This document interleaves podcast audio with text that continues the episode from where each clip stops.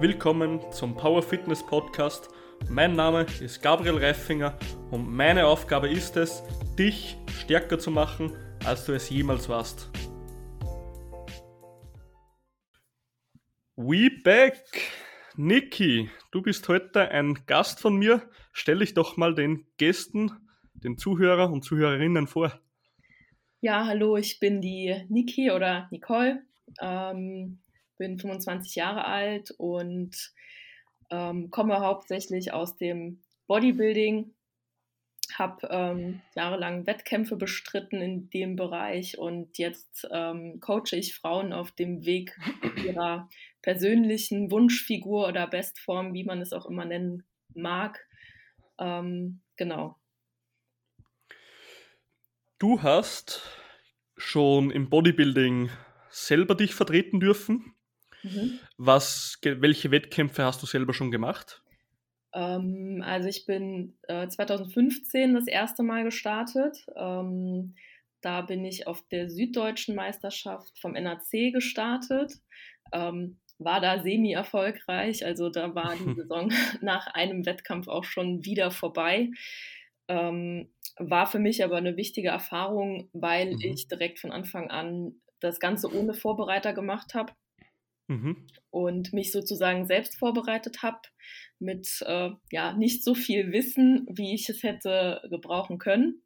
Mhm. Ähm, genau, dann habe ich äh, auf dem Wettkampf selbst meinen Vorbereiter kennengelernt, der dann mit mir ein halbes Jahr eine Off-Season gemacht hat, wo wir zusammen ähm, ja wirklich daran gearbeitet hab, haben, dass ich jetzt mal richtig Muskulatur aufbaue und dann im Sommer 2016 bin ich dann wieder in die Diät gestartet und konnte dann im Oktober 2016 ähm, meine erste Meisterschaft sogar gewinnen. Da bin ich Junioren-Deutsche Meisterin beim DBFV geworden. Und ähm, genau, das war dann halt schon so der erste Schritt wieder äh, in die Richtung, dass ich danach halt ja direkt weitergemacht habe. Dann bin ich ähm, in der gleichen Saison hatte ich dann noch mal zwei Wettkämpfe mitgemacht. Ähm, genau und war dann komplett im Bodybuilding-Fieber drin. Hm. Na, sehr cool.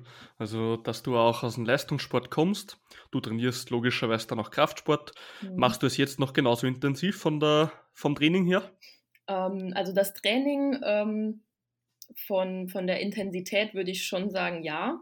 Mhm. Ähm, ich mache definitiv weniger Cardio-Training, ähm, weil mein Ziel jetzt nicht ist, äh, möglichst wenig Körperfett ähm, zu haben, was ja in der Vorbereitung anders aussieht. Da hatte ich teilweise zweimal am Tag trainiert, hatte dann äh, morgens ähm, nach dem Aufstehen immer eine Stunde Cardio-Training gemacht und dann äh, nachmittags, abends mein Krafttraining. Das ist aktuell ähm, auf das Krafttraining hauptsächlich reduziert.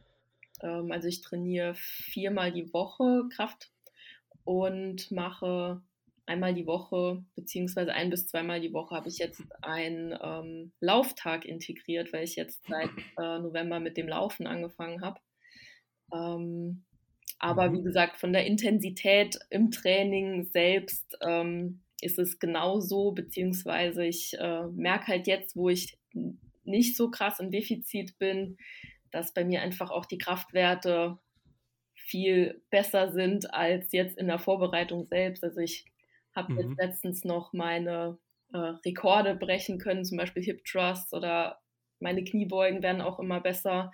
Da mhm. merke ich halt schon einen deutlichen Unterschied, wenn man halt nicht permanent auf Diät ist. Ja, hundertprozentig. Wenn du einfach deinem Körper die Nährstoffe gibst, geht es voll rein in ja. die Masse sozusagen. Ja, ja. Ja, ich war vor kurzem wieder mal ein bisschen auf Instagram unterwegs, wie es halt jeder so ist von uns. Mhm. Und ich habe dann einen ganz interessanten Post gesehen. Musste ich ein bisschen, bisschen schmunzeln, weil da habe ich eine Frau gesehen, die hat halt ein Foto von ihr gepostet und dann, man kennt es, da kann, gibt so eine App, da schreibt es halt dazu, das, das Workout hat 55 Minuten gedauert und so und so viel Übungen hatte das Workout und so viel Kalorien hat sie verbrannt. Und da stand, dass sie 29 Übungen heute hatte und das Workout nur 55 Minuten dauerte. Und ich sehe das Fotos und denke mir doch, ach du Scheiße, Mann. 55 Minuten 29 Übungen. Und dann dachte ich mir so, okay, vielleicht, vielleicht irgendwie habt ihr nur so einen Satz pro Übung oder so, was jetzt auch nicht das Sinnvollste wäre, aber dann verstehe ich es noch halbwegs. Dann gucke ich in die Caption, dann sagt sie so, ja, für jede Übung drei Sätze. Und das war einfach so abgefuckt. Ken, kennst du so, kennst du das Meme mit den, mit den schwarzen Anzugträgern, die den Sarg tragen? Ja, ja. Ja, genau. Ja. Die, die Homies wollte ich schon callen in dem Moment. Oh, also, ja. boah, ja, ist schon heftig. Also Grüße gehen raus auf jeden Fall. Ja, also äh. kann ich auch, ähm, ich wüsste nicht, wie ich das machen soll, dass ich 29 Übungen in mein Training integrieren soll. Und das in 55 Minuten. Ja, vor allem, also müsste man mal ausrechnen, wie lange die dann pro Satz gebraucht hat. Ähm, erscheint mir aber ehrlich gesagt sehr unrealistisch, weil ja, rein vom, vom logischen her brauchst du ja für einen Satz mal mindestens 45 Sekunden optimalerweise. ja, im Normalfall schon. Ja. Also ich kann es nur, weil ich gerade auf meinem Plan wieder, weil ich gerade auf meinem Plan sehe, ich kann es nur von mir sagen, ich habe da ähm, teilweise an einem Tag sechs bis maximal sieben Übungen, weil ich halt hohe Intensitäten derzeit fahre. Mhm. Und ich brauche da schon mindestens eineinhalb bis zwei Stunden. Ja, ja. Und die hat halt 29 Übungen in 55 Minuten. Also, wie gesagt, ist mir auch ein Rätsel, ähm, wenn ich jetzt, äh, also meine Trainingspläne meine eigenen, wenn ich jetzt zum Beispiel ein Beintraining mache, dann finde ich es manchmal weniger sogar mehr. Und wenn mhm. ich da halt mit fünf Übungen durch bin, dann auch eine Stunde dafür gebraucht habe, mhm. dann kann ich aber auch nichts mehr machen. Also ehrlich gesagt äh, ist es halt, ja, ist die Kraft dann einfach schon weg und äh, 29 Übungen. Ähm, Jeweils Stress hätte. Ja, das ist halt schon eine Hausnummer. Vor allem hätte ich die mal gerne gesehen, wie die das macht.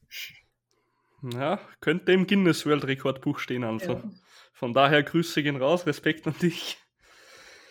So, Nicole, mit dem heutigen Podcast wollen wir besprechen, abnehmen, was bei Männern und Frauen anders ist, dann gewisse Diätformen und wie man am besten den KFA reduziert, mhm. den Körperfettanteil. Und damit würde ich schon zur ersten Frage bzw. Aussage übergehen und du sagst mir mal, was du davon hältst, bitte. Mhm. Ähm, man muss, äh, für, am schnellsten bekommt man einen flachen Bauch, wenn man jeden Tag Blanks macht und den Bauch einzieht. Wie siehst du das? Bullshit. ja, ähm, das ist halt wieder dieses, ähm, dieses Falschdenken, was halt in der Bevölkerung halt so vertreten ist, dass wenn ich jetzt eine Bauchübung mache, dass ich dann am Bauch auch das Fett reduzieren kann, ähm, was natürlich nicht funktioniert. Also man kann nicht ähm, sagen, also der Körper, der entscheidet selbst, wo das Fett weggeht und du kannst das nicht beeinflussen. Ähm, weder anhand deiner Ernährung noch irgendwie ähm, durch spezielle Übungen. Also wenn du am Bauch abnehmen möchtest, dann musst du halt einfach so lange Diät machen, bis das Fett am Bauch weg ist. Eine andere Lösung mhm. gibt es dafür nicht. Du sagst das. Also lokale Fettverbrennung ist in der Art nicht möglich. Mhm. Das Einzige, was ich immer sage zu den Menschen, das ist immer ganz interessant, wie die dann reagieren, weil die haben vorher viel Bauch trainiert, dann kommen sie zu dir oder so. Und wenn du dann kommst, wenn du viel Bauch trainierst, dann wird der Bauch noch größer. Dann staunen die erstmal, ja, was, wie jetzt? Dann sage ich, ja, ist ja logisch, wenn die Fettschicht drüber bleibt, aber der, die Bauchmuskeln größer werden, wird der Bauch auch noch rauskommen. Ja. Dann sind die erstmal geschockt für einen Moment, wenn die nur Bauch trainiert haben vorher, weißt du? Ja, ja, ja, das ist, ähm, also ich glaube, im Powerlifting ist das auch nochmal anders vertreten, weil du da ja wirklich viel Rumpfstabilität ähm, hast und dann haben die Leute ja meistens diesen, diesen viereckigen Oberkörper, also quasi wirklich so, mhm. die Taille wird ja dadurch einfach breiter auch, ne, wenn du mehr Rumpfmuskulatur hast. Ähm, mhm. Und das ist ja das, was die meisten Frauen zum Beispiel jetzt nicht wollen. Die möchten ja möglichst eine schmale Taille haben. Ähm, genau, so eine Sandfigur oder genau. wie sagt man, Sanduhrfigur? Genau, also so eine X-Form. Mhm. Ähm, wenn man jetzt zum Beispiel im Bodybuilding, gerade in der Bikini-Klasse schaut, ist das halt so diese X-Form, dass man halt ein relativ ähm, breiten, breites Schlüsselbein hat, eine schmale Taille und dann unten die Beine wieder ein, wie so ein X quasi von hinten oder von vorne. So genau, ja. Aussehen. Das führt mich, ja, man sieht es auch, zum Beispiel, wie die Fitnessstudios noch offen hatten. Wir hatten so einen Bodybuilder im Studio. Unser Studio ist eher noch so oldschool-mäßig, so mhm. richtig auf Kraft. Mhm. Da hatten wir also einen Bodybuilder und das kannte man sofort, dass der von der Taille her relativ schmal war und dann ging halt der Latissimus wieder relativ wie ein V auf die Seite. Mhm. Genau, und bei mir merkt man es halt auch sehr stark, dass mein V zwar schon, sage ich mal, relativ breit ist, aber bei mir merkt man doch, dass die Taille relativ gerade rauf geht und dann nur ein bisschen V kommt, ja. Ja, ja das ist, ähm, also wie gesagt, im, im Bodybuilding ist es ja, geht ja rein um die Optik. da ist genau. ja egal, ob du jetzt schwere Kniebeugen machen kannst oder nicht. Das interessiert die Kampfrichter recht wenig, äh, ob du überhaupt Kniebeugen machst. Ähm, und beim Powerlifting brauchst du ja jeglichen Support um die Taille, um einfach äh, sauber deine Übung ausführen zu können. Und das unterscheidet sich halt darin schon sehr stark. Ähm, also ich hatte zum Beispiel auch in meinen Vorbereitungen ähm, sehr, sehr wenig Bauchtraining tatsächlich gemacht. Äh, erstens mhm. aus ja, persönlichen Gründen, weil ich Bauchtraining nicht gerne mag. ähm, und auch ähm, äh, die schräge Bauchmuskulatur habe ich nie trainiert, ähm, um einfach mhm. die Taille auch schmal zu halten, dass ich da halt möglichst wenig äh, Muskulatur an der Seite aufbaue weil wie gesagt, dass, äh, sobald das Fett weg ist, wird die Bauchmuskulatur sowieso sichtbar und ähm, dadurch bleibt die Taille einfach schmäler. Mhm. Das erinnert mich an ein Zitat von Markus Rühl. Der hat mal selber gesagt, er hat bis auf die Wettkampfvorbereitung in seiner Offseason zum Beispiel niemals Bauch trainiert. Der mhm. wurde immer bei anderen Übungen genug genutzt, sobald er Freihandel trainiert hat. Mhm. Ja, also ich würde, ähm, wenn man jetzt rein vom Bodybuilding ausgeht, würde ich das jetzt, würde ich sagen, kann, kann man definitiv machen. Ähm, da habe ich mittlerweile jetzt aber auch schon eine andere Einstellung für bekommen, mhm. Ähm, weil man merkt halt, dass man bei vielen funktionellen Übungen oder halt auch bei vielen äh, freien Übungen brauchst du einfach die Kraft in, in der Mitte, also die Rumpfmuskulatur. Mhm. Ähm, und ja, ein ausgeglichenes Verhältnis im Körper. Ne? Also wenn es wirklich rein um die Optik geht und ähm, also ich habe auch bestimmt die, ja, eigentlich vor die ganze Zeit in den Vorbereitungen hatte ich auch nicht viel Bauch trainiert. Das kann man eigentlich vernachlässigen, was ich da gemacht habe. Ne? Mhm. Ähm, aber jetzt ähm, merke ich halt, dass es meine Schwachstelle geworden ist, weil der Rest halt ziemlich stark ist und ähm, ja, meine Rumpfstabilität halt noch so ein bisschen zu wünschen übrig lässt. Und das, das ist gerade der Punkt, an dem ich so ein bisschen mehr arbeiten darf, wirklich halt auch ähm, ja, Kraft in, äh, im Rumpf auch zu haben. Stellst, machst du viel Freihandübungen? Ja, eigentlich fast nur. Also ähm, außer jetzt zum Beispiel noch am Kabelzug trainiere ich auch noch gerne, aber so wirklich an ähm, Geräten da trainiere ich nur noch an der Beinpresse, am Beinstrecker und Abduktoren. Ansonsten mache ich alles ähm, ja, mit Langhantel, Kurzhantel und Kabelzug, würde ich sagen, ja. Bin ich vom Training her auf jeden Fall auf deiner Schiene. Mhm. Ich bin auch eher ungern auf Geräten, außer dem Butterfly, den finde ich zum Beispiel sinnvoll, mhm. dass sich die Kraftkurve gut anpasst ans Bewegungsmuster. Aber zum Beispiel, weil du gesagt hast, dass bei dir die Mitte etwas nachlässt, machst du Kreuz, schweres Kreuzheben und so auch oder eher nicht? Ähm, hatte ich tatsächlich, also als ich angefangen habe mit dem Krafttraining und äh, zu meiner ersten Vorbereitung, die ich alleine gemacht habe, habe ich tatsächlich Kreuzheben gemacht. Da bin ich auch relativ stark geworden. Da hatte ich, glaube ich, relativ schnell die 100 Kilo dreimal mhm. gehoben. Ähm, habe das dann aber nicht mehr gemacht, weil das einfach auch viel zu viel auf den Rumpf geht und ähm, habe dann andere Varianten, als zum Beispiel gestrecktes Kreuzheben, Sumo-Kreuzheben, mhm. ähm, Varianten davon gemacht. Und seitdem habe ich auch kein klassisches Kreuzheben mehr gemacht. Ähm, also ich mache sehr gerne ähm, dieses rumänische Kreuzheben oder wie gesagt Sumo-Kreuzheben finde ich auch sehr gut, weil du einfach die ähm, Partien, die du äh, trainieren möchtest, also zum Beispiel den äh, Beinbeuger oder den Gluteus, da viel besser ansteuern kannst als beim klassischen Kreuzheben. Mhm. Ähm, deswegen, also Kreuzheben ist so eine Übung, die aktuell nicht bei mir im Trainingsplan ist, einfach weil ich den Nutzen daraus nicht so extrem ziehen kann als mit anderen Übungen. Verstehe ich vollkommen. Ähm, da hat es mich aber gewundert, da du gesagt hast, dass dir die Rumpfstabilität ein bisschen fehlt. Mhm.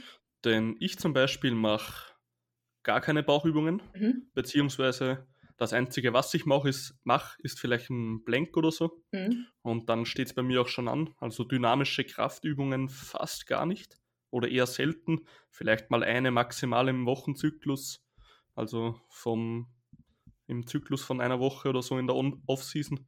Aber sonst mache ich eigentlich nie Bauch, bin aber trotzdem relativ stark im Rumpf, gerade durch die Freihandel- und Grundübungen, ja. Mhm, ja.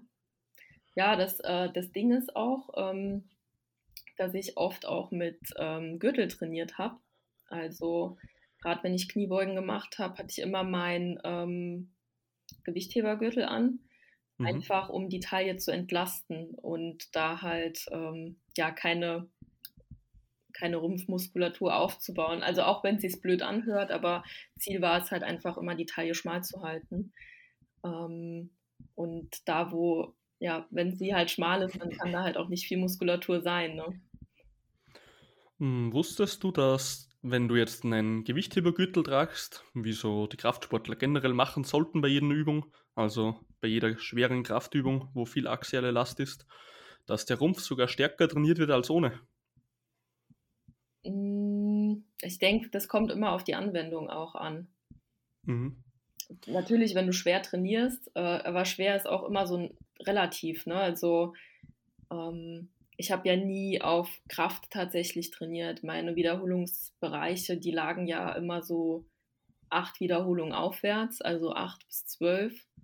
Ähm, mhm. Darunter war ich sehr, sehr selten tatsächlich, dass ich halt wirklich mal gesagt habe, ich mache jetzt mal äh, drei Wiederholungen auf Kraft.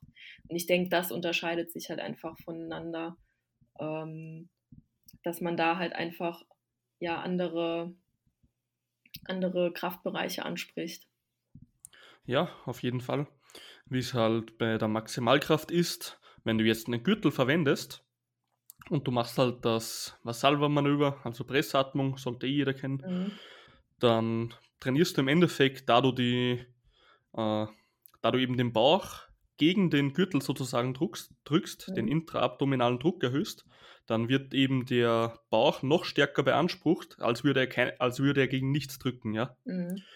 Deswegen ist Gürtel sogar besser für Kraftsportler, wenn sie den Rumpf stabiler halten wollen und auch aufbauen, als keiner und schützt natürlich auch für Gesundheit etc., so wie es zum Beispiel in High Rips bei dir war. Ja, ja, ja, auf jeden Fall. Also ähm, ja, würde ich auch so unterschreiben, dass es auf jeden Fall auch ein Support einfach war, um Verletzungen auch vorzubeugen. Hm. Ja. Okay. Schnellster Weg, in einen flachen Bauch zu kommen, ist Bauch einziehen. Was hältst du davon? Bauch reinziehen. okay. Lässt du ihn dann wieder hängen, dann hast du wieder. hey, jetzt aber no Bullshit das halt. Ich war letztens, ich war jetzt, da glaube ich, mache ich so eine kleine Serie auf Instagram, weil das so behindert ist. Ich war letztens, habe mal Blank gegoogelt, habe mal ge geschaut, was die Leute so zum Blank und so sagen, weil es mich interessiert da kam ich auf eine Womans-Seite, irgend so eine Zeitschrift oder so, und da stand wirklich, wenn du jeden Tag ein Blank für, weiß was ich, so fünf Cycles aller zwei, drei Minuten machst, irgend so ein Bullshit halt, dann, dann haben die gesagt, dann hast du in kürzester Zeit einen flachen Bauch. Dann habe ich halt mal gegoogelt, wie bekomme ich am schnellsten einen flachen Bauch. Und dann bin ich auf eine Seite gestoßen, die meinte, okay, wenn du richtig atmest und den Bauch einziehst, dann kannst du ein Vakuum im Bauch erzeugen, das dann den Bauch äh, flach hält. Hm. Ja, also es gibt, es gibt ja diese ähm, LPF-Technik, die auch ja im Bodybuilding ähm, tatsächlich mhm. angewandt wird. Aber das ist natürlich auch nur, also das, da kriegst du ja nur ein, du kannst ja halt wirklich nur deinen Bauch besser kontrollieren. Du kriegst ja, ja. keinen flachen Bauch davon per se. Ähm, weil das sieht man auch ganz oft auf der Bühne, gerade bei den ähm, schweren Athleten, ähm, die dann ähm, natürlich es auch schwer haben, ihren Bauch einzuziehen, weil da einfach die Organe müssen ja auch irgendwo hin.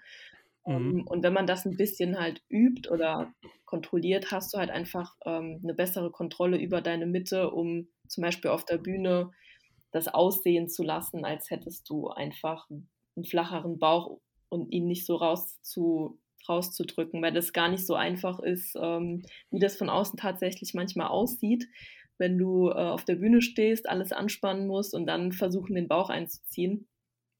Ähm, deswegen in dem Kontext würde ich sagen, ja, macht das Sinn, das zu üben, ähm, aber für Normalo absolut äh, schwachsinnig. Also ja, aber das war in einer ganz normal, du musst dir vorstellen, das war in einer normalen Frauenzeitschrift ja. und da steht einfach als Überschrift Geheimtrick Bauch einziehen für einen flacheren Bauch. Ja, nee. Ehre, Ehre für den.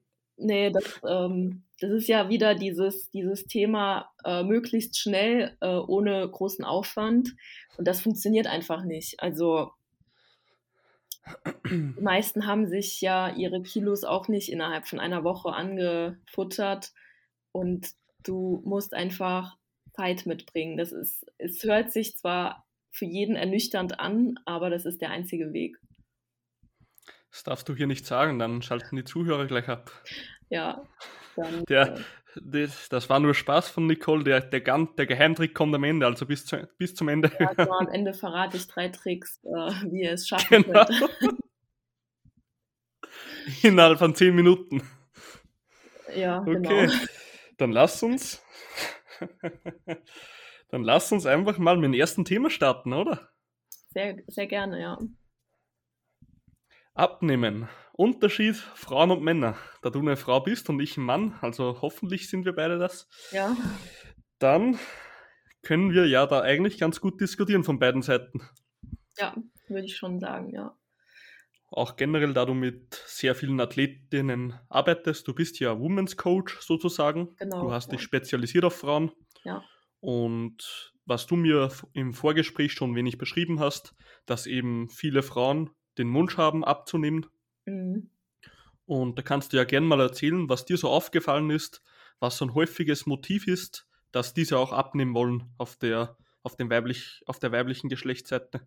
Ja, also ähm, bei Frauen ist es tatsächlich so, dass der Wunsch natürlich einen, einen schönen Körper zu haben, ist, denke ich, bei sehr, sehr vielen vorhanden.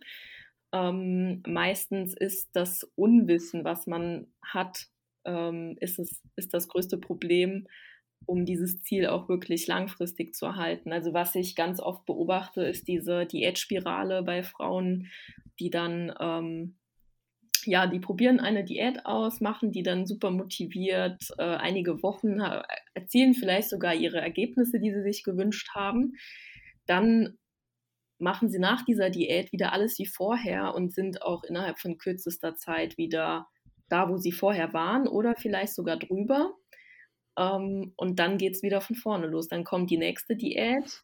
Ähm, die ist dann vielleicht nicht mehr so erfolgreich, weil sie auch nicht mehr so konsequent umgesetzt wird.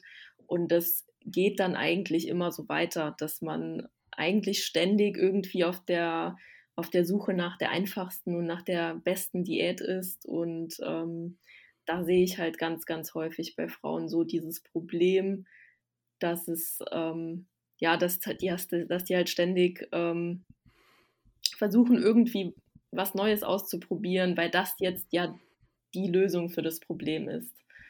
Mhm.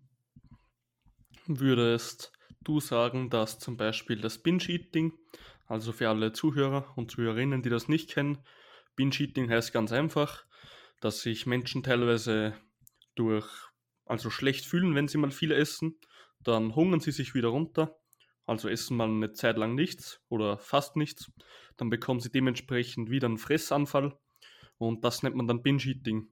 Da kommt man dann in so einen Teufelskreis, weil Blutzuckerspiegel hoch und ganz unten wieder einen Fressanfall bekommst. Kommt man sehr schwer raus, auch psychisch hat das extreme Folgen für den Menschen, kann auch Langzeittraumas verursachen. Würdest du sagen, dass Frauen von so etwas eher betroffen sind als Männer oder umgekehrt? Mm, also ich würde schon sagen, dass Frauen da anfälliger sein, dafür sein können.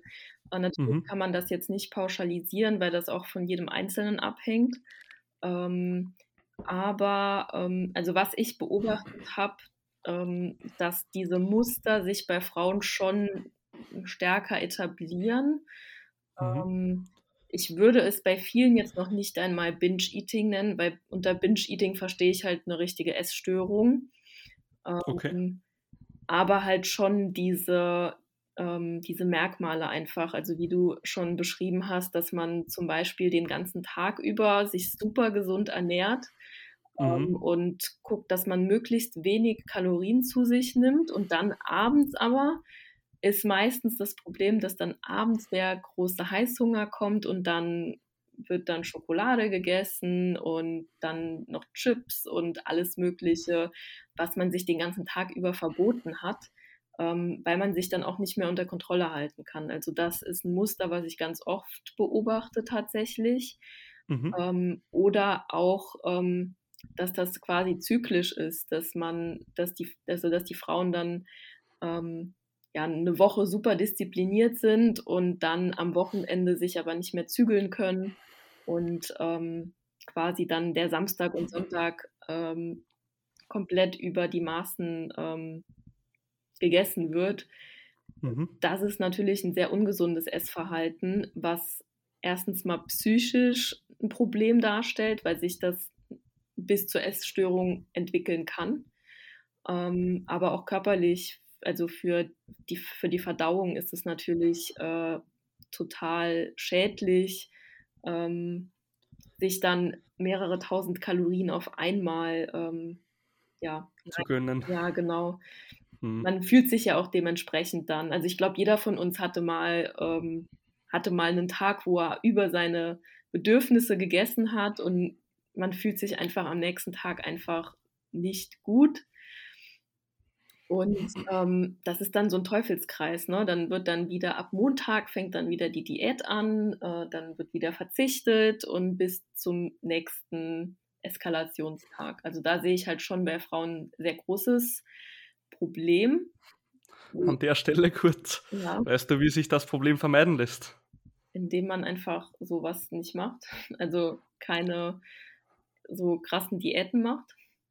Nee, man muss einfach ähm, Powerlifter werden. Ach, Wir sind alles ähm, fette Meatheads, sagen die Australier immer. Da, da, braucht man sich für nichts schämen und alles ist gut. Ja, ja, Powerlift gut. Aber ihr müsst ja dann auch in eure Gewichtsklasse dann zum Wettkampf passen, ne? Dann das schon, ja. Na, das war Spaß, aber man kennt es halt, dass die Powerlifter öfter ein wenig mehr drauf haben. Ja, das stimmt. Und bei uns ist das halt nicht ganz so schlimm wie, sage ich mal, Bodybuilding oder so. Ja, So, wieder mal eine kleine Unterbrechung an dich, lieber Zuhörer oder Zuhörerin. Wenn dir der Podcast gefällt, gib mir eine Bewertung auf iTunes oder folge ihm auf Spotify. Ich freue mich extrem. Ich schaue, dass der Podcast wirklich geil wird und da kannst du auch gerne mal was zurückgeben. Also freut mich auf jeden Fall, wenn du mir auch hilfst. Und ja, genieß weiterhin den geilen Shit.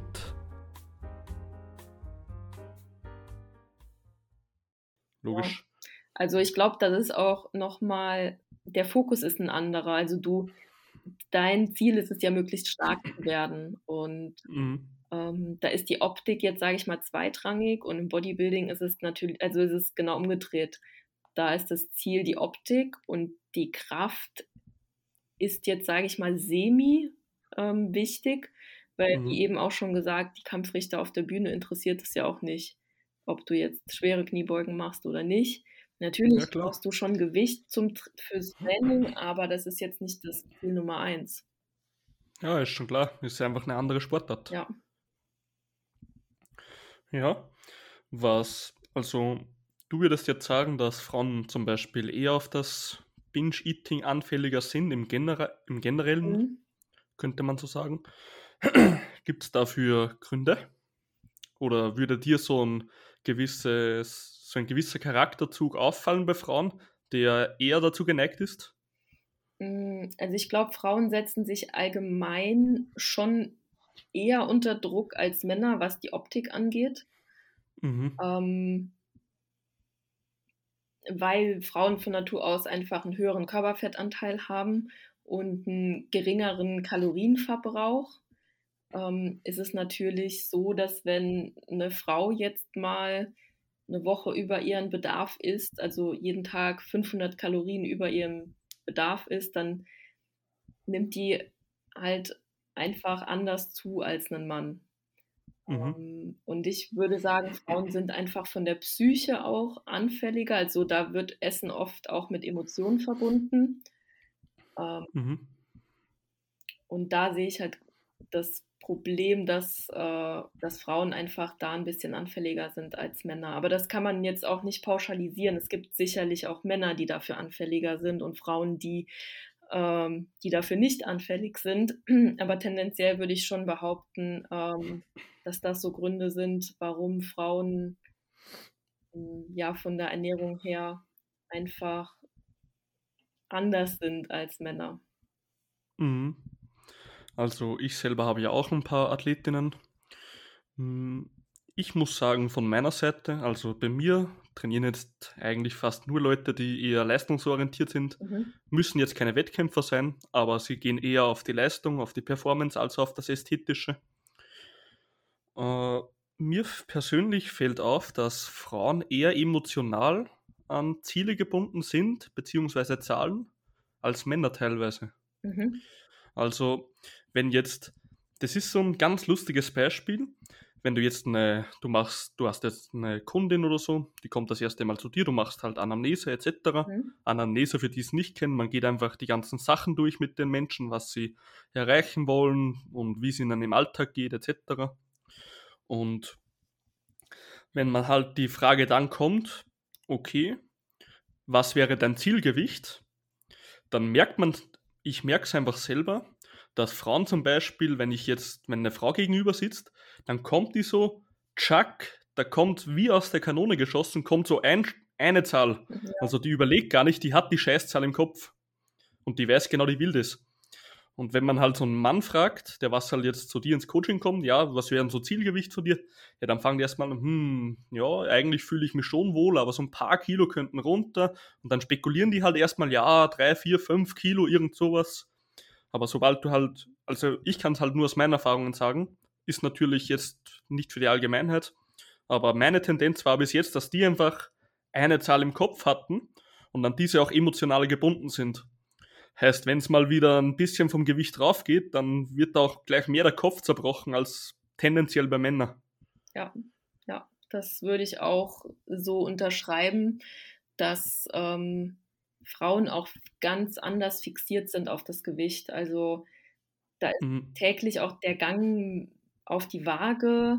Ähm, ist, muss man auch schauen, ob das so sinnvoll ist, sich täglich zu wiegen und ob das nicht sinnvoller ist, dann wirklich mal eine Zeit lang sich nicht zu wiegen, weil Frauen das oft triggert, wenn sie dann diese Zahl auf der Waage sehen. Mhm. Ja, ich persönlich bin da so, dass ich das schon mache, also ich sage auch zu jedem, man kennt es ja, dann kommen so die ähm, ersten Aussagen, ja, das belastet mich psychisch etc., genau wie du gerade gesagt hast. Mhm. Aber in meinen Augen ist das genau das Gegenteil, weil wenn du dich nach einer Woche wiegst und du erwischst genau einen Scheißtag und wiegst von mir aus drei Kilo mehr, als du am nächsten Tag wiegst, weil sowas ist durchaus möglich oder nach zwei Tagen. Mhm. Ich sage immer so, im, wenn ich 90 Kilo wiege, wiege ich ab und zu bis zu 88 und bis zu 92 irgendwo in dem Bereich bewege ich mich immer. Also vier Kilo circa.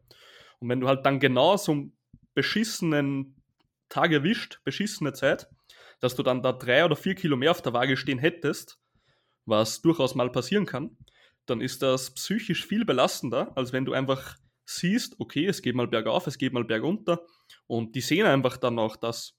Und wenn du ihnen das auch so erklärst und lernst, dass das völlig normal ist, dass das auf den Salzkonsum, auf die Toilettengänge, auch bei Frauen muss man es ganz ehrlich sagen, dass auch auf die Periode was ankommt, etc., etc.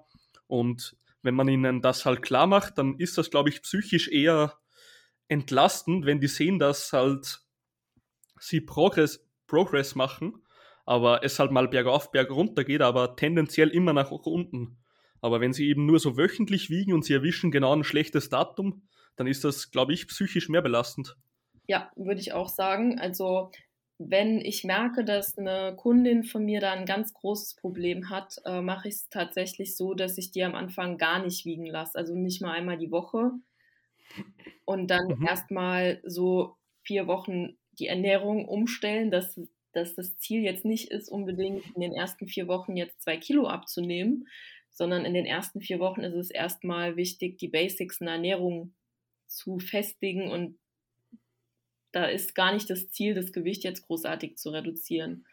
Mhm. Ähm, und dann halt wirklich Step by Step ähm, vorwärts zu gehen und zu sagen, so deswegen schwankt dein Gewicht und so kannst du dein Gewicht auch richtig interpretieren, ähm, weil da einfach viel zu viele Faktoren ähm, mit dranhängen. Also ich kenne es auch von mir selbst, wenn ich ähm, weniger getrunken habe, dann wiege ich am nächsten Tag weniger. Mhm. Ähm, wenn ich äh, mehr Salz zu mir genommen habe ähm, oder je nachdem, wie mein Zyklus gerade steht, ähm, schwankt das Gewicht auch sehr stark. Mhm. Und, das muss man erstmal verstehen, warum das so ist, weil sonst ist das auch ein großer Grund, dass, man, dass Frauen dann halt sagen, so ja, die gesunde Ernährung, das bringt ja alles nichts, dann kann ich auch Schokolade essen. Und deswegen ist meiner Meinung nach wichtig, dass diese, dass die Ernährung erstmal gefestigt ist und dass man dann halt hingeht und schaut, ähm, wie entwickelt sich das Gewicht langfristig. Mhm. Man kennt ja die gewissen Tracking-Apps, wie zum Beispiel MyFitnessPal. Mhm. Keine Werbung an dieser Seite, aber eigentlich beste App in meinen Augen. Ja. Und wenn man eben, wenn ich jetzt einen habe, meistens wird ja Kraftsport und die Ernährungssache dann kombiniert genommen, weil zieht man aus beiden den besten Benefit. Und wenn die halt anfangen, dann bin ich immer so, dass ich halt die erst, das erste Monat nur Kraftsport mache und zeige ihnen halt die App, stelle ihnen aber die App so ein, dass sie, wenn sie, wenn ich merke halt, dass die Menschen eher dazu tendieren, psychisch sich schneller runterziehen zu lassen, dann bin ich so, dass ich halt die App etwas höher stelle. Heißt, ich gehe nicht auf Abnehmen, sondern sogar auf Zunahme, nur dass die Kalorien einfach höher dastehen und sage zu der Person, Okay, du tragst jetzt einfach eins zu eins ein, was du jeden Tag isst und die Zahl, die da steht für dich, ist komplett uninteressant.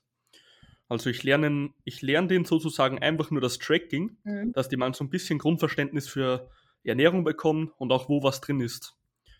Und dann im zweiten oder sogar erst dritten Monat, weil mit Kraftsport geht es dann sowieso gleich mal bergauf mit der Kalorienbilanz, ähm, dann bin ich meistens so, dass ich dann richtig sage, okay, jetzt werden wir mal leicht versuchen zu tracken und dann lass uns weitersehen. Mhm. Ja. Wie sind da deine Schritte am Anfang eines Coachings immer? Ähm, also bei mir ist es so, dass ähm, natürlich nach der Anamnese, beziehungsweise wenn die ähm, Frauen dann ähm, die, den Anamnesebogen ausgefüllt wieder an mich zurückschicken, dann haben die von mir schon vorweg eine Aufgabe bekommen, um eine Woche Ernährungstagebuch zu führen.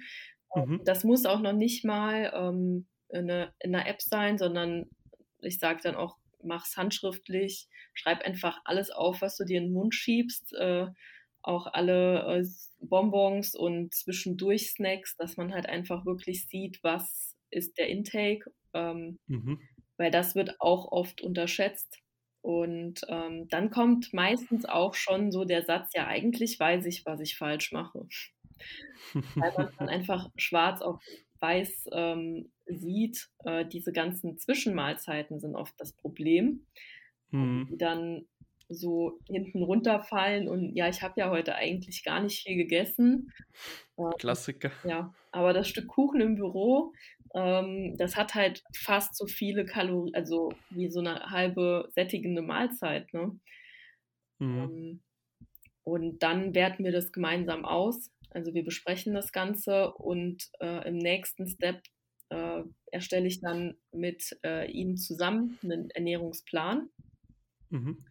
ähm, und gebe ihnen halt einfach auch die Tools an die Hand, wie sie ihre Ernährung selbst tracken können. Sprich, dass man zumindest mal einen Plan hat, ähm, was ich auch teilweise sinnvoll finde am Anfang. Ähm, nachdem man sich einfach orientieren kann. Es spart einem Zeit, dass ich nicht jeden Tag mein Essen tracken muss. Ich habe hier einen Plan und weiß ganz genau, was ich zu essen habe. Mhm. Habe aber trotzdem die Möglichkeit, flexibel zu sein, wenn ich jetzt am Wochenende ähm, Lust habe, was anderes zu essen, dass ich ganz genau weiß, wie ich das austauschen kann oder wie ich meine Ernährung tracken kann. Ähm, mhm. Es ist allerdings halt ein Prozess, dass man da hinkommt. Also das geht nicht von jetzt auf gleich, dass man direkt da so drin ist und ähm, richtig tracken muss man auch lernen, einfach. Hundertprozentig. Und wenn man es mal ein wenig macht, dann merkt man auch schon so langsam, okay, ich esse gerade einen Schnitzel. Je nach Größe wird das so zwischen 30 und 60 Gramm Protein haben. Das kann man dann auch schon ein bisschen einschätzen. Dann so und so viel Kartoffeln oder so. Dann merkt man auch, okay, insgesamt wird die Mahlzeit so irgendwas ganz grob zwischen 650 und 800 Kalorien haben dann kann man das schon so ein bisschen im Kopf haben, auch wenn man mal auswärts ist, ja. Ja, ja. Und das ähm, finde ich auch ganz wichtig, dass man, also dass man sollte sich nicht so krass einschränken, wenn, also wenn das Ziel jetzt nicht unbedingt ähm, Wettkampfbühne ist, mhm. da gelten halt auch nochmal andere Spielregeln. Ähm, aber für 99 Prozent der Trainierenden ist das ja uninteressant. Ähm, da muss man einfach gucken, dass man in seinem Alltag das gut integrieren kann, weil das ist halt das Einzige, was nachhaltig wirklich sinnvoll ist, dass du guckst, dass du deine Ernährung wirklich ähm, langfristig auch umsetzen kannst. Und ähm, ich sage dann immer, wenn, wenn die dann mich fragen, ja, was hältst du von der und der Diät, dann sage ich immer, Kannst du dir vorstellen, das dein ganzes Leben lang durchzuführen? Und wenn die Antwort Nein ist, dann probier es gar nicht erst aus. Mhm. Ja, bin ich voll einer Meinung mit dir. Ich persönlich mache es immer so, dass ich, also wenn jetzt jemand abnehmen möchte und er hat vorher noch nicht Sport gemacht, dann wird natürlich gleich der Sport mithelfen. Oder wenn er sich einfach generell so in seinem Sport weiterbilden möchte, heißt Kraftsport, leistungsorientiert, dann machen wir halt da weiter. Aber bevor ich jetzt dem irgendwie Kalorien oder so cut, versuche ich immer, dass ich bei dem mal die Schritte erhöhe zum Beispiel. Mhm. Dann, wenn, für mich ist es logischer, wenn er seine normale Essensroutine ähm, behalten kann und wir dafür einen zum Beispiel Spaziergang am Tag oder so, wenn er am Abend mit der Freundin geht, noch einbaut, wäre viel logischer, nicht nur aus Abnehmgründen, sondern erstens psychisch ist irgendwie für die meisten Menschen, die kennen das gar nicht mehr. Also ich selber muss auch persönlich sagen, ich war eine lange Zeit, habe das nicht mehr gemacht. Und man kennt es einfach, es ist einfach sehr ungewohnt, wenn man einfach mal draußen ist, das Handy auf Flugmodus oder zu Hause lässt und einfach mal spazieren geht und in der Natur ist. Also erstens tut das so gut und zweitens wirst du mit gleichem Essvolumen hm, natürlich abnehmen, erstens. Und die Regeneration für den Sport ist dementsprechend auch durch aktive Regeneration verbessert. Also das ist immer so ein erster Step, den ich versuche zu integrieren. Sollte das nicht gehen, dann greife ich erst auf die Kaloriensachen zurück, ja. Ja, ja, das ähm, würde ich auch, also würde ich dir auf jeden Fall zustimmen, dass das ein wichtiger Hebel ist, an dem man auf jeden Fall auch ähm, arbeiten kann mhm. weil das bei den meisten einfach viel zu kurz kommt. Also die meisten kommen gar nicht auf 10.000 Schritte am Tag, was rein gesundheitlich für uns wichtig ist. Mhm. Ja. Und was auch noch so ein kleiner Ding von mir ist, das ist immer ganz interessant, wenn man sich mit den Menschen unterhält, da sie halt sagen, ja, abends, man kennt's, sitzt auf der Couch, die Schokolade lächelt einen schon zu vom nächsten Zimmer, auch wenn man sie nicht sieht, aber man hört sie ja. irgendwie. Und dann kam halt die Schokolade irgendwie aus dem untersten Fach zur Couch und irgendwie hast du sie gegessen aus Versehen. Aus Versehen. Hm. So, ein blödes, so ein blöder Zufall, wenn die Schokolade dir schreit. Und ja, dann bin ich halt immer so und sage, ja, dann kauf sie doch nicht, dass du sie gar nicht zu Hause hast. Und dann kommt erstmal so der Moment, so, ja, wie, wie, die kann ich, wie kauf sie nicht, wie, das kann ja nicht so einfach sein.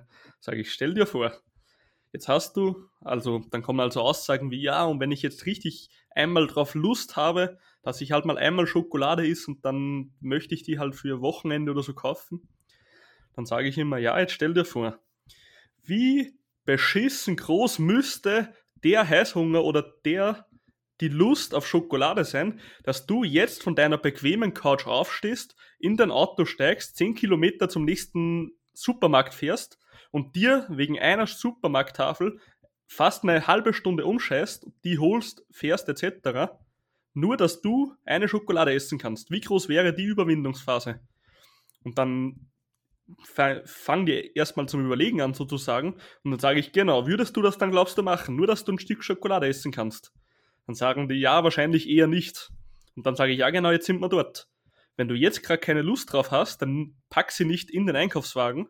Und wenn du dann wirklich so extrem Lust drauf hast, dass du selbst hinfahren würdest, diese kaufen würdest, nur wegen der Schokolade, in den Supermarkt gehst und dann sie isst, dann kannst du sie dir ruhig mal gönnen, sage ich dann immer. Mm, mm.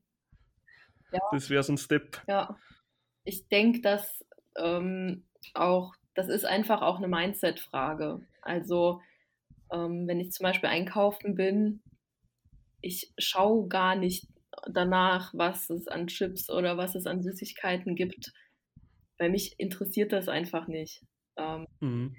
Und ich glaube, wenn du die ganze Zeit denkst, du brauchst das oder das den Gedanken in dir trägst, ähm, du brauchst das Ganze, du könntest ja Lust darauf haben, dann liegt dein Fokus auch darauf. Ähm, mhm. Und man, also man sollte sich das nicht verbieten, sondern ich finde den richtigen Ansatz einfach zu denken, ich brauche das einfach nicht. Und dann geht man einfach mit einer ganz anderen Einstellung auch an die Sache, weil oftmals ähm, essen die meisten Leute sowas aus Gewohnheit, äh, mhm. Weil, das, weil sie das immer so gemacht haben, also einfach schlechte Gewohnheiten sich angeeignet haben, dass es nach dem Abendessen immer noch was Süßes gibt. Und mhm. diese Gewohnheiten muss oder darf man erstmal ähm, in gute Gewohnheiten umwandeln, dass man sagt, ich trinke jetzt einfach mal einen Liter Wasser. Ähm, anstatt dass ich jetzt was Süßes esse oder ich mache mir einen Tee oder sonst was.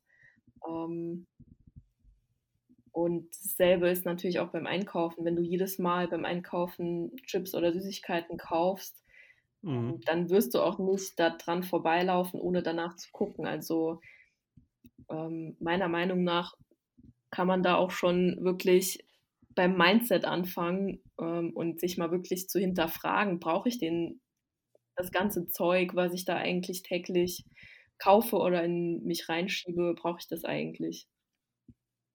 Ja, hundertprozentig. Bin ich auch immer so, dass ich mit den Menschen eher Aufklärung mache als richtiges ähm, Abnehmprogramm, weil in meinen Augen so ein behindertes Abnehmprogramm für zehn Wochen funktioniert zehn Wochen und danach bist du ja wieder fett. Mhm. Ganz easy. Daher tippe ich immer eben in Ernährungscoaching auf Aufklärung Heißt, wie funktioniert das Ganze? Ich gebe dir einen Leitfaden, wie du den Leitfaden rund um dich aufbaust, das ist dir selbst überlassen. Ich unterstütze dich natürlich, solltest Probleme haben.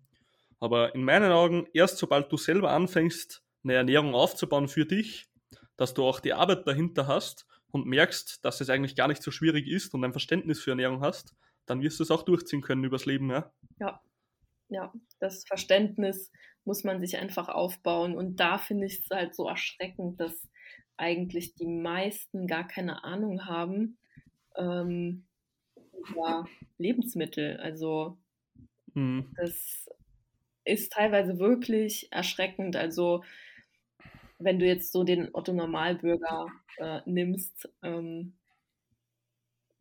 da ist einfach das Wissen um Ernährung so gering, ähm, was meiner Meinung nach nicht sein dürfte. Das klassischste Beispiel, also ich liebe das Beispiel einfach, weil so akkurat ist in der Gesellschaft. Da kommen Menschen zu dir, weil man kennt ja, ein paar Verwandte, Freunde oder so. Du bist der Fach, Fachmann, Fachfrau für das ganze Ernährung, Trainingsthema. Kommen die zu dir? Ja, ähm, was darf ich denn jetzt essen und was nicht? Ähm, Schokoriegel gehen einmal gar nicht, weil wenn ich einen Schokoriegel esse, dann ist das wie ähm, drei Schnitzler zu, auf Deutsch. Und weil da ist ja so viel Zucker drin. Und dann sage ich zu denen, also meine erste Antwort ist so, warum ist das schlecht? Dann kommen die halt, ja, da ist Zucker drin. Ähm, sind Kartoffeln ungesund, frage ich dann immer. Dann sagen sie nein. Sage ich, sind Kartoffeln gesund? Mhm. Da sind Kohlenhydrate drin, richtig? Hm, ja. Hm, jetzt kommen wir der Sache schon näher, ja. Mhm. Was, was ist Zucker? Ja, Zucker ist Zucker. Hm, schon mal überlegt, dass Zucker vielleicht auch nur Kohlenhydrate sind, von denen du schneller Hunger bekommst, sozusagen? Mhm.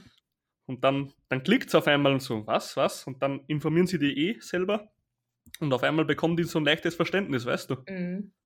Aber die, die behandeln so Sachen wie Zucker, Fette, Fette, auch wenn die Fette lesen, dann, wenn die Zucker oder Fett lesen, dann denken die sowieso automatisch an Gewichtszunahme. Mhm. Obwohl das totaler Bullshit ja. ist, ja? Ja, das, also ich könnte mich da wirklich sehr drüber aufregen, wenn man Lebensmittel in gesund oder ungesund kategorisiert. Mhm. Weil kein Lebensmittel an sich ist per se gesund oder ungesund. Also wenn du jetzt Brokkoli nimmst, würden die meisten jetzt sagen, ja, das ist super gesund. Ähm, wenn ich dir jetzt aber sage, isst den ganzen Tag nur Brokkoli, dann bist du sicherlich nicht gesund, weil du den ganzen Tag nur Brokkoli isst. Und genauso wird jetzt jemand sagen, ja, Schokolade ist ungesund. Aber mhm. wenn du dir ein Stück Schokolade morgens auf dein Porridge machst oder nach dem Abendessen ein Stück Schokolade isst, bist du alles andere als per se, also als direkt ungesund, weil du dieses mhm. eine Stück Schokolade gegessen hast. Und ich finde, da muss, also da ist halt einfach dieses Verständnis, dieses Ganze oder gar nicht. Also entweder mhm. ich esse super gesund oder ich esse alles, was ich einfach will, aber diese Balance, dass man mal sagt, ich kann ein Stück Kuchen oder ein Stück Schokolade essen und ähm, muss nicht die ganze Tafel essen, das ähm, fehlt ganz vielen. Vor allem, wenn du Lebensmittel kombinierst, dann hört dich, also wirken die negativen Effekte noch schlechter. Heißt, hm, dir ist es eh bekannt, aber für die Zuhörer und Zuhörerinnen, wenn du jetzt zum Beispiel Haferflocken isst, was eher lange Kohlenhydrate sind, wie ich schon mal im Podcast erklärt habe. Und dann isst du da von mir aus, machst dir einen Löffel Nutella rein oder isst ein Stück Schokolade dazu, was auch immer. Oder auch ein Müsli mit Schokoladenstückchen. Dann wirkt die Schokolade auf den Blutzuckerspiegel nicht mehr wie Zucker. Dann wirkt die durch die Fette, durch die Kohlenhydrate, durch das Eiweiß und so weiter, wird das auch langsamer verdaut und ist sozusagen auch harmloser. Also ganz einfach gesagt, desto mehr Lebensmittel und desto mehr Nährstoffe du vor allem kombinierst, desto eher sind negative Effekte ausgeschlossen, ja. Mhm. Ja. Und da muss ich dir aber bei einem widersprechen. Ein, also von den Nährstoffen her gibt es wirklich keine ungesunden, außer Transfette. Keiner ist auf Team Transfette, jeder mag die Scheiße nicht. Ja, das, äh, das ist für mich aber auch kein Lebensmittel an sich. Weil Trans nee, nee, ich meine Nährstoffe. Ja. Entschuldigung. Ja. Genau, also eigentlich Nährstoffe sind alle sehr wichtig, außer Transfette. Ich habe noch nie irgendwen gehört, der auf dem Team Transfette war. Nee. Nee, wirklich, gell? Schmecken, sie schmecken zwar manchmal gut, aber. Ja, leider, leider. Gesund äh, ist, ist was anderes, das stimmt. Da kann man dann wirklich von ungesund sprechen, ja. Ja, definitiv. Also alles, was frittiert ist, äh, falls jemand nicht weiß, was Transfette sind, äh, hm. die entstehen bei sehr starkem Erhitzen. Genau, das sind einfach, mh, hm, wenn man es jetzt so kurz und banal halten will, wie man möchte in so einem Podcast, weil sonst könnte man eh eine Schule aufmachen, wir zwei. Dann kann man sagen, aus schlechten, aus guten Fetten werden schlechte und der Körper will sie noch als gute verwenden und daher ist das nicht gut, ja. Ja, ja. So, also ganz kurz, kurze Zusammenfassung. So, an dieser Stelle kurz eine Unterbrechung. Und zwar wird der Podcast hier beendet werden. Das war jetzt der erste Teil mit Nicole. Der zweite wird nächsten Sonntag erscheinen. Da das Gespräch über zwei Stunden gedauert hat, also wünsche ich euch noch einen wunderschönen Sonntag, beziehungsweise heute werde ich ihn am Samstag posten, da ich morgen nicht zu Hause bin. Und ja, schaltet am Sonntag zum Teil 2 wieder ein.